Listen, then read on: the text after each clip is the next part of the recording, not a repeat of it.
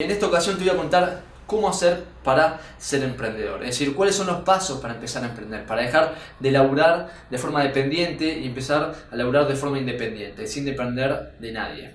¿Cómo haces? Bueno, el primer paso que tenés que ejecutar es conocerte a vos interiormente. Es decir, conocer de qué estás hecho, conocer tu propósito de vida, conocer cuáles son tus pasiones, qué es lo que te gusta hacer, qué es lo que disfrutás y podrías hacerlo todo el día aunque no te paguen.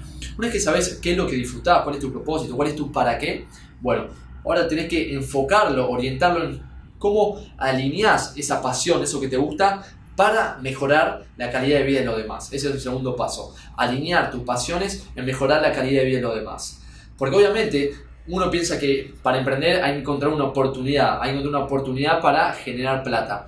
Y cuando tu foco está en generar plata, estás llevando todo a la pérdida, estás haciendo todo para perder. ¿Por qué? Porque generar plata es una consecuencia de mejorar la calidad de vida de las demás personas, pero nunca puede ser el foco de tu negocio, de tu emprendimiento, nunca. Porque cuando vos te enfocas en generar plata, te estás olvidando de lo más importante, que es mejorar o valorar a las personas, a tus clientes, a tus consumidores, a tus usuarios. Si vos no estás mejorando la vida de las demás personas, ¿cómo van a pagar por algo? Si ellos se dan cuenta que tu foco está en la plata, es imposible que te compren algo. El foco siempre tiene que estar en lo demás, en las demás personas. Bueno, ¿cómo hago para mejorar su vida?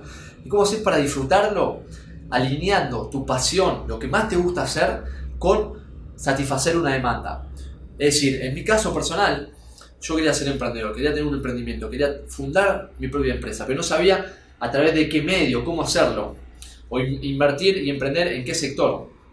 Entonces, investigando y conociéndome en mi interior, llegó la oportunidad perfecta que surgió desde que yo tengo alergia a la leche vacuna. Como yo tengo alergia a la leche vacuna desde que soy chico, nunca pude consumir lácteos. Y la verdad que es una debilidad, entre comillas, que siempre tuve o que pensaba que tenía hasta el momento que probé la leche de almendras. Cuando yo probé la leche de almendras dije, wow, encontré oro en polvo. O sea, no hay una en ese entonces era imposible ir al supermercado y comprar una leche vegetal.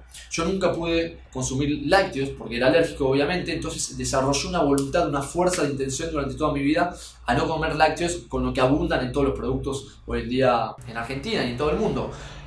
Como yo quería emprender y tenía una supuesta debilidad que era no poder comer lácteos, dije voy a emprender en lo que más me apasiona, que es desarrollar un producto sano, saludable, y que sea una alternativa a toda la leche vacuna, a todos los lácteos.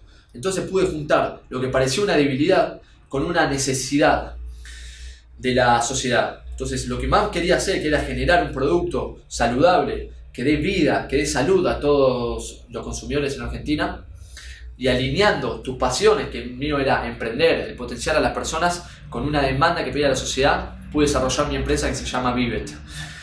Y tercer punto, te tiene que desafiar constantemente, tenés que invertir en aprender nuevos conocimientos, en ver de qué manera podés seguir mejorando, porque si no, hoy en día en 5 años se multiplica toda la información del mundo, por lo cual si uno está constantemente innovando, pensando de qué manera poder seguir creciendo y llegar a más personas, te van a pasar por arriba.